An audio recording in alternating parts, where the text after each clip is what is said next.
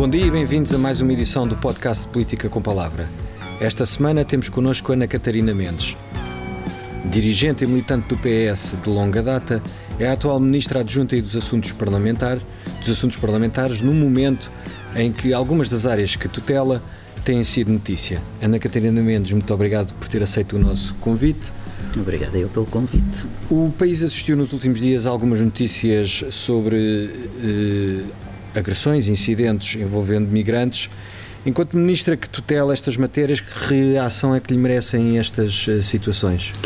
Bom, em primeiro lugar, repúdio total porque qualquer manifestação de violência, seja sobre migrantes, sobre mulheres, sobre qualquer cidadão, o que está em causa é uma questão de dignidade das pessoas e Portugal tem sido um país ao longo dos últimos anos, eh, dos últimos 25 anos, um país que recebe prémios em termos internacionais das organizações internacionais mais destacadas, das Nações Unidas à União Europeia, por ser uma boa prática de uh, acolhimento de migrantes e de integração de migrantes.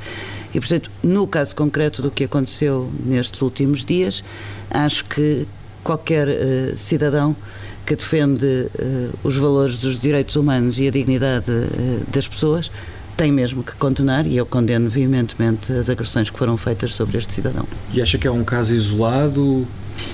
Acho que infelizmente nós vamos tendo aqui e ali uh, casos destes que se vão, felizmente, não vão crescendo como noutras sociedades europeias, onde nós temos assistido a um crescente número de agressões contra estrangeiros, Felizmente Portugal não tem essa, não tem tido esse, esse comportamento, mas é evidente que qualquer um dos fenómenos que existam, e há outros que estão uh, relatados, qualquer um desses fenómenos tem que merecer uma ação muito pronta e muito rápida das autoridades, por um lado, e por outro lado, uh, continuarmos a trabalhar para que estas pessoas sejam bem acolhidas no país onde, onde escolhem viver.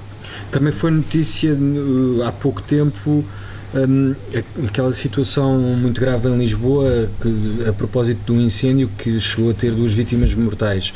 Um, isto é um alerta sobre o que ainda falta fazer em termos de acolhimento para estas pessoas? Isto é sobretudo um alerta para que eh, não vale tudo para ganhar dinheiro. E, portanto, não é possível nós termos em Portugal situações como as que aconteceram na moraria, de um contrato de arrendamento que, por sua vez, tem uma inclina que suba a a, a 20 pessoas. Eh, não é admissível, é querer ganhar dinheiro com a miséria das pessoas. Nós tivemos recentemente um fluxo migratório de uh, timorenses em Portugal, de cidadãos timorenses para os quais o Estado português eh, de imediato reagiu e teve respostas. Respostas no alojamento, respostas em integração no mercado de trabalho, resposta na, na aprendizagem da língua, que estão neste momento em vários pontos do país uh, para que isto aconteça e eu relato este número, este, este facto, porquê? Porque nós estamos a falar de redes ilegais de tráfico. E essas redes ilegais têm que ser mesmo combatidas. Nós estamos a falar da exploração da miséria humana. E eu percebo porque é que os cidadãos timorenses eh, recorrem a, a Portugal como país onde possam fazer a sua vida, quando nós olhamos para Timor, que tem cerca de 40% da sua população é subnutrida. Portanto, nós estamos a falar de pessoas que fogem da miséria e que não podem continuar a somar miséria sobre a miséria. É por isso que uh, há três coisas que têm que ser, do meu ponto de vista, uh, absolutamente essenciais e prioritárias na política de migração. A primeira é a capacidade destes fluxos migratórios serem regulares e seguros, e por isso nós fizemos alteração à lei de estrangeiros de forma a agilizar as, eh, os processos de, os processos de residência, das autorizações de residência. E a lei dos estrangeiros, quando uh, termina com o parecer prévio do CEF, quando agiliza, quando cria um novo visto de trabalho, que é o visto trabalho, o visto à procura de trabalho quando tem novas normas para o agrupamento familiar, ou seja, não tem que vir uma pessoa, pode vir imediatamente à procura de trabalho e trazer a sua família, em vez de estar meses ou anos à procura uh, de, um, de, de, reagrupar a sua família, de ter aqui a sua família consigo. E, portanto, a lei de estrangeiros é para mim um marco muito importante naquilo que é o combate às redes de tráfico de, de imigração ilegal e a garantia de que as pessoas podem chegar aqui e uh, ter uma a regularização da sua situação. Isto conjuga com uma segunda dimensão, que é a dimensão da nossa prioridade também nesta área, na reestruturação do CEF, de criarmos a nova Agência Portuguesa para as Migrações e Asilo. A agência portuguesa é essa que, eh, para as migrações e asilo, que nós queremos que tenha uma resposta robusta no acesso aos papéis, aos documentos, para que os cidadãos não continuem, como os cidadãos da moraria, ou como cidadão de, de Olhão, indocumentados uh, durante um tempo que é inaceitável até para os próprios. E como é que isso se faz? O cidadão, por exemplo, o cidadão de Olhão não queria ir ao hospital por medo de não ser atendido, sendo que é preciso uma informação maior, todo o cidadão é atendido no Serviço Nacional de Saúde, mas não queria ir porque não tinha os papéis e, portanto, está neste momento a tratar os papéis ao final de cinco meses. E, portanto, eu julgo que esta Agência Portuguesa para as Migrações é uma agência que será o, o front office de quem aqui chega, que rapidamente lhe dá a resposta das autorizações de residência. Nós temos agora ainda muitas eh, pendências nesta, nesta área, que julgo que nos próximos dois meses ficarão resolvidas e, portanto, espero que este, esta nova entidade possa responder melhor a quem aqui chega na, na, sua documentação. A terceira dimensão, que é uma dimensão absolutamente essencial para as pessoas se integrarem, tem a ver com a aprendizagem da língua. Hum. A língua é de facto uma barreira. Um, e eu costumo dizer que não há, uh, não há melhor ponte para a integração que uh, a língua portuguesa. E por isso nós reforçamos no orçamento para 2023, reforçamos as verbas para a aprendizagem do português. É preciso encontrar espaços onde para além do IFP, nós possamos dar esta formação. Há hoje eh, a possibilidade de nós abrirmos durante este ano dois centros de acolhimento e capacitação para migrantes. Isso significa o quê? Significa, por um lado, quem chega sem nada e sem possibilidade de ter habitação, ficar ali um tempo e ter alojamento, mas ao mesmo tempo também ter a possibilidade com o IFP e com as associações empresariais e com os empresários deste país, porque este é um esforço de integração de toda a sociedade portuguesa, não é só do, não é só do Estado. Um, garantir que uh, as pessoas têm uma profissão e têm uma formação profissional. E, portanto, eu julgo que três instrumentos, leitos estrangeiros, Agência Portuguesa para as Migrações, capacitação uh, profissional para garantir a, a entrada no mercado de trabalho e para garantir a quarta dimensão, que é uma dimensão que uh, preocupa todos nós, não apenas os portugueses, preocupa neste momento praticamente todos os países da União Europeia. Veja-se a Holanda, que teve sempre uma política de acolhimento uh, muito boa e muito integradora dos cidadãos que lá chegavam, que está sem resposta neste momento de políticas públicas de habitação. E, portanto, eu julgo que uma boa política de habitação, como estamos a construir, que garanta a possibilidade de rendas acessíveis, de casas com dignidade para todas as pessoas, os que cá estão, os que cá chegam, todos têm direito a essa habitação condigna e julgo que situações como as que aconteceram em Odmira há dois anos um, que depois teve uma resposta musculada e que continua a resposta no terreno, mas que é preciso agora alterar e que a senhora Secretária de Estado das Migrações tem estado a trabalhar no sentido de um, as explorações agrícolas terem aqui uma responsabilidade maior naquilo que deve ser também as, devem ser também as condições de habitação das pessoas. Voltando um bocadinho atrás à agência, disse que tinha expectativa de, de dentro de dois meses uh, estar uh, operacional a agência ou só a aprovação do. Nós temos uh, condições, neste momento tem, como imagina, para fazer isto também é preciso, são precisos vários atores, não é só uhum. o Ministério dos Assuntos Parlamentares, nem apenas a Secretaria de Estado das, das Migrações, é, são precisas as finanças, a administração uhum. pública, a administração interna, estamos a falar da reestruturação uh, de um serviço.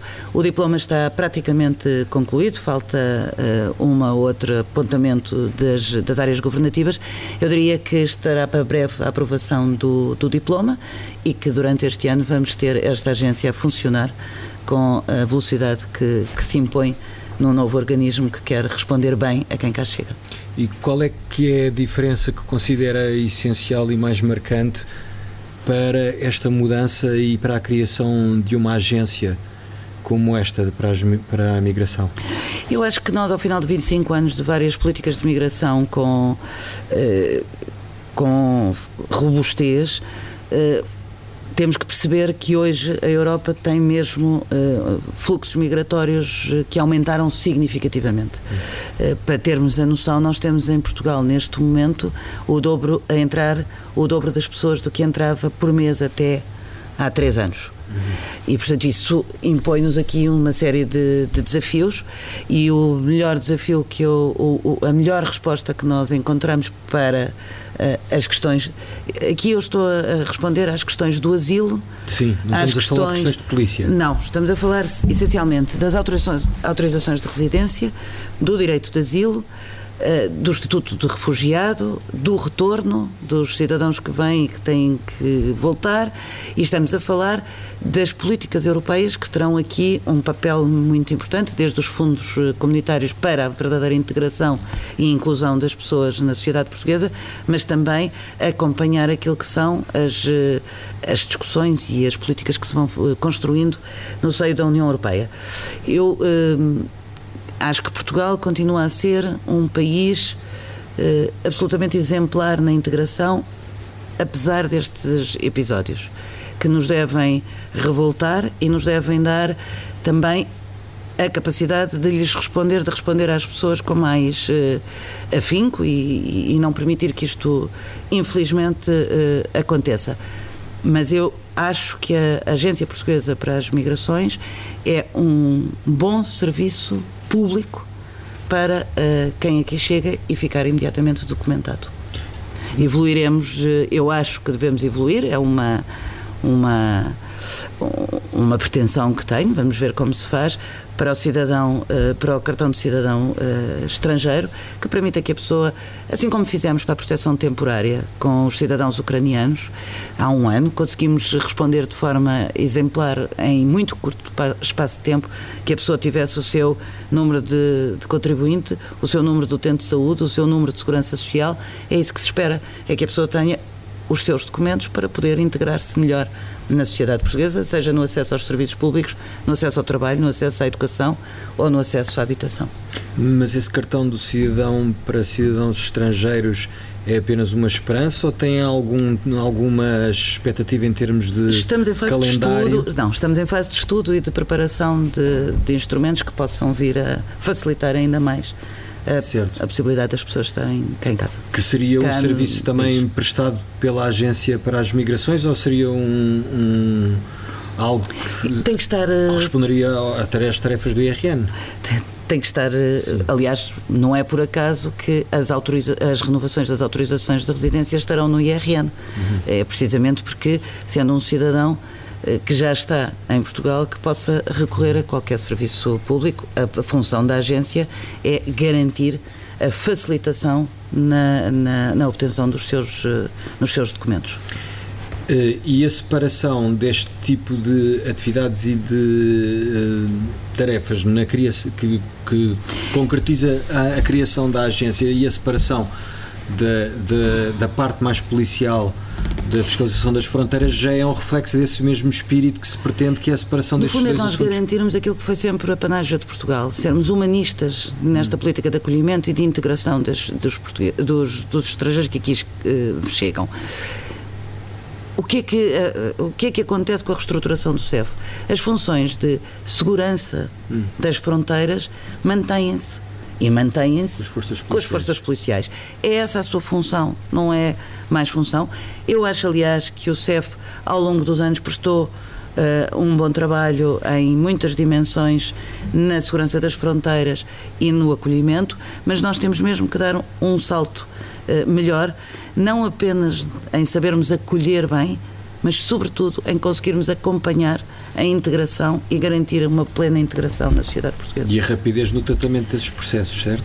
Para mim, a rapidez é a palavra-chave. Aliás, quem tomar conta da, da, da, agência é mesmo para ser rápido naquilo que, uh, que, que a documentação diz respeito, Sim. como é evidente. Nós. Tem algumas, algumas uh, estimativas ou objetivos em termos de aceleração desse tipo de processos? Não vale a pena estarmos aqui. Acho que temos uma grande oportunidade neste momento em que estamos a fazer a digitalização e a, hum. a melhor agilização dos, dos serviços públicos é impensável que não que esta agência não seja também não alvo de um grande de um grande investimento naquilo que é a digitalização, naquilo que é a modernização dos serviços e é para isso que estamos a trabalhar.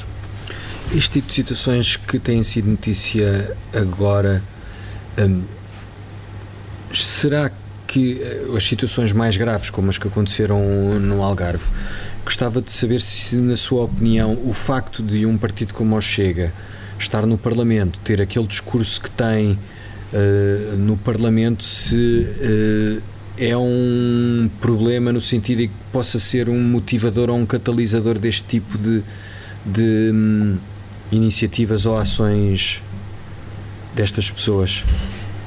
Bom, eh, é evidente que a presença hoje de um grupo parlamentar como o Chega, que faz um discurso de nós e os outros, que faz um discurso anti-imigração, que faz um discurso que ainda hoje se assistiu no Parlamento de eh, os estrangeiros vêm estragar a nossa civilização, seja lá o que isso queira dizer, é um discurso eh, que incita à violência, que incita ao, a, a, gestos de ódio, que incita, não, não é um, como é evidente, para dizer.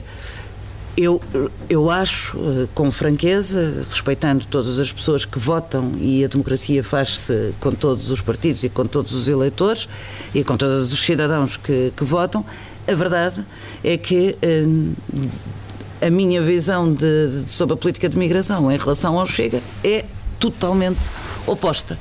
E, portanto, eu tive a oportunidade de participar na convenção, no, no encerramento da convenção um, ehm, do Chega e devo dizer que os discursos que eu vi, mesmo dos líderes uh, internacionais que convidaram, são discursos que eu não estava à espera de ouvir uh, eh, 80 e muitos anos depois da Segunda Guerra Mundial. E, portanto, uh, eu consigo perceber, recorrendo algumas eh, personalidades da nossa literatura, da nossa história, do seu desencanto nessa altura com o discurso do ódio, e acho que é preciso nós fazermos um trabalho muito grande de uh, informação, sobretudo nos mais jovens, para explicar que há horrores que não podem uh, voltar a ser cometidos. E, portanto, é evidente que um partido como este, que faz um discurso destes, é, é pernicioso, mas temos que o combater. E hum, Portugal é dos países europeus que tem uma população mais envelhecida. Isso também devia ser um argumento para ser eh, mais aberto ao acolhimento de cidadãos estrangeiros que vêm trabalhar para Portugal. Mas precisamente por isso nós temos no nosso programa de governo vários desafios, um dos quais enfrentar a situação demográfica.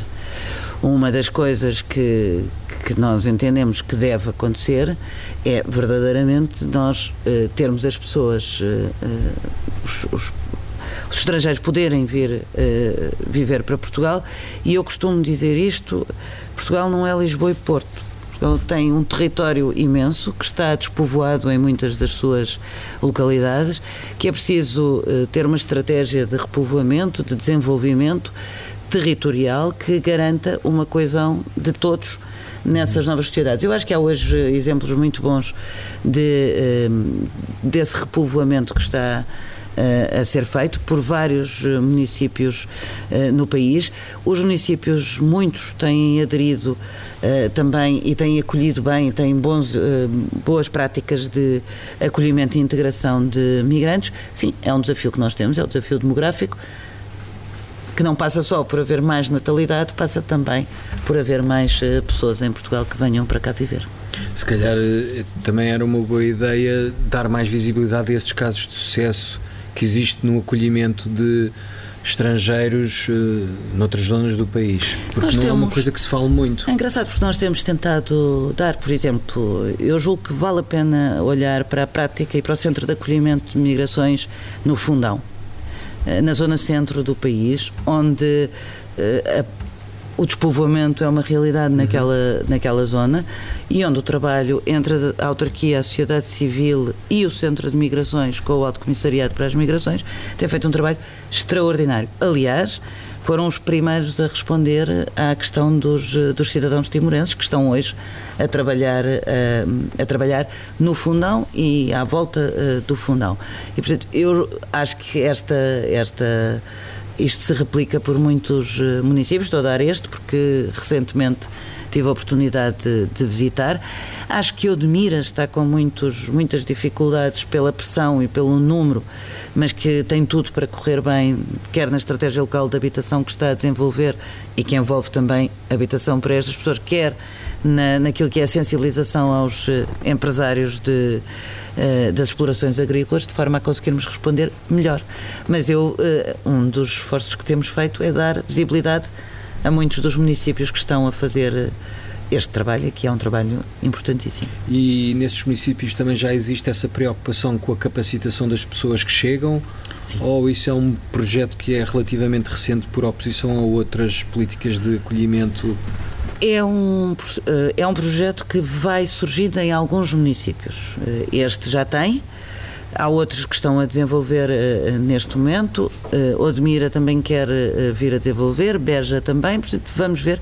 Torres Novas terá um centro de acolhimento e capacitação uh, nos próximos uh, meses também, de forma a replicar e a termos esta resposta que me parece uma resposta mais integradora e mais integrada, se me permitem a expressão e a redundância, que é eh, garantir que as pessoas têm de facto um instrumento para, para trabalhar. Há hoje profissões que se foram perdendo e que, e que é preciso recuperar e que, que há pessoas que, que possam fazer.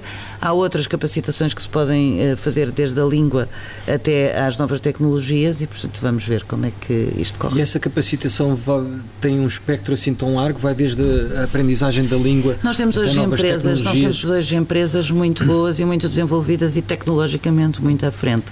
E as parcerias que se querem construir são parcerias também com essas empresas de forma a poderem Ou seja, capacitar para responder às necessidades também às necessidades das, das de mão de obra que nós também temos e que as empresas locais têm. E que outros exemplos de capacitação além da língua e, por exemplo, das novas tecnologias é que estes eh, essa área já conseguiu? Por exemplo, diziam-me há dias que era preciso haver calceteiros. É uma tarefa que, foi, que se foi perdendo, não é? Sim. Mas, mas, é preciso alguém fazer as calçadas. É um dos exemplos das coisas que podem ser feitas, estão a ser avaliadas também uh, pelo próprio. Uh, porque decorrente deste nosso trabalho é também preciso fazer a lista de quais são as maiores necessidades Sim. de mão de obra, quais são as, as profissões que, que, que, nós podemos também capacitar estas pessoas e, portanto, esse levantamento está a ser feito e vamos ver em Torres Novas, quando abrirmos, uh, quais são já as valências que aí estão, mas espero seguramente ter o IFP, que teremos, mas ter também empresas que possam uh, ter as suas pessoas a ajudar. Outra matéria que tem estado no centro das atenções uh, é a organização das Jornadas Mundiais da Juventude. Porquê é que o Governo decidiu apoiar a organização deste evento, que é um evento religioso? Sendo um Estado laico e tendo uh, o Sr. Presidente da República, o Sr. Primeiro-Ministro, uh, quando se decidiu que vinha para Portugal, não fazia sentido que o Estado português não pudesse uh, estar também a apoiar. De resto, devo dizer que quando se escolheu a Jornada Mundial da Juventude para Portugal, Aquilo que estava estipulado e que o Governo fez de imediato foi designar um grupo uh, de projeto, grupo esse projeto que é coordenado pelo José Sá Fernandes e que uh, tinha como missão, e tem como missão, na primeira, uh, na primeira questão, tinha como missão coordenar as câmaras municipais, na altura, imediatamente, a Câmara Municipal de Lisboa também se associou à Jornada Mundial da Juventude, uma vez que vai ser no Trancão, Louros também se associou para a requalificação daquela zona. É uma oportunidade que eu julgo que é uma grande oportunidade para o Estado português. Nós nunca, para, para Portugal, nós nunca recebemos um evento desta natureza e, portanto, os desafios são muitos, são mesmo muito grandes. Um, mas é uma oportunidade também de juntar uh, esforços e de mostrar uh, que Portugal também sabe, também neste domínio sabe receber. Nós tivemos, lembro-me sempre do saudoso João Vasconcelos, quando apresentou a, a possibilidade de fazermos aqui a Web Summit, que poucos acreditavam que era possível. Uh, felizmente o Primeiro-Ministro acreditou e hoje a Web Summit é uma marca de, de, de, Portugal. É uma marca de Lisboa, mas é sobretudo é uma marca de Portugal. Eu uh, acho que esta Jornada Mundial da Juventude, sendo organizada pela Igreja, com o Estado nas competências que, que lhe tem, deve ser um momento também de, falando há bocadinho dos discursos do ódio, de apelo à, à, à coesão, de apelo à, à, paz, de apelo. Estamos há um ano. Uh, faz dia 24 de fevereiro, um ano sobre a guerra, e é muito importante que os jovens que vêm pensem o mundo naquilo que é o mundo verdadeiramente. O mundo não é apenas dos católicos, não é apenas dos ortodoxos, não é apenas dos muçulmanos. O mundo somos todos nós e, portanto, eu espero, eh, e estou muito empenhada nisso, eh, espero eh, que que a jornada possa ser também uma mensagem de diálogo de religiões, diálogo de civilizações. Não esqueçamos que nós temos a Comissão eh, para a Liberdade Religiosa, presidida pelo Dr. Vera Jardim, que foi criada há 20 anos e que tem um papel muito importante de, também naquilo que nós somos como sociedade, sociedade coesa, respeitadora da diferença, capaz de abraçar a diversidade. Eu acho mesmo que a Jornada Mundial da Juventude pode ter esse efeito também uh, catalisador de juntarmos as várias uh, religiões, os ateus, os, uh, os agnósticos, os laicos e cada uma das confissões religiosas e que com isso possamos mesmo fazer um diálogo de civilizações e evitar os discursos do ódio, o discurso da segregação, o discurso da discriminação. Muito bem. Catarina Mendes, muito obrigado por ter aceito o nosso convite. Termina assim mais uma edição do podcast Política com Palavra. Até para a semana.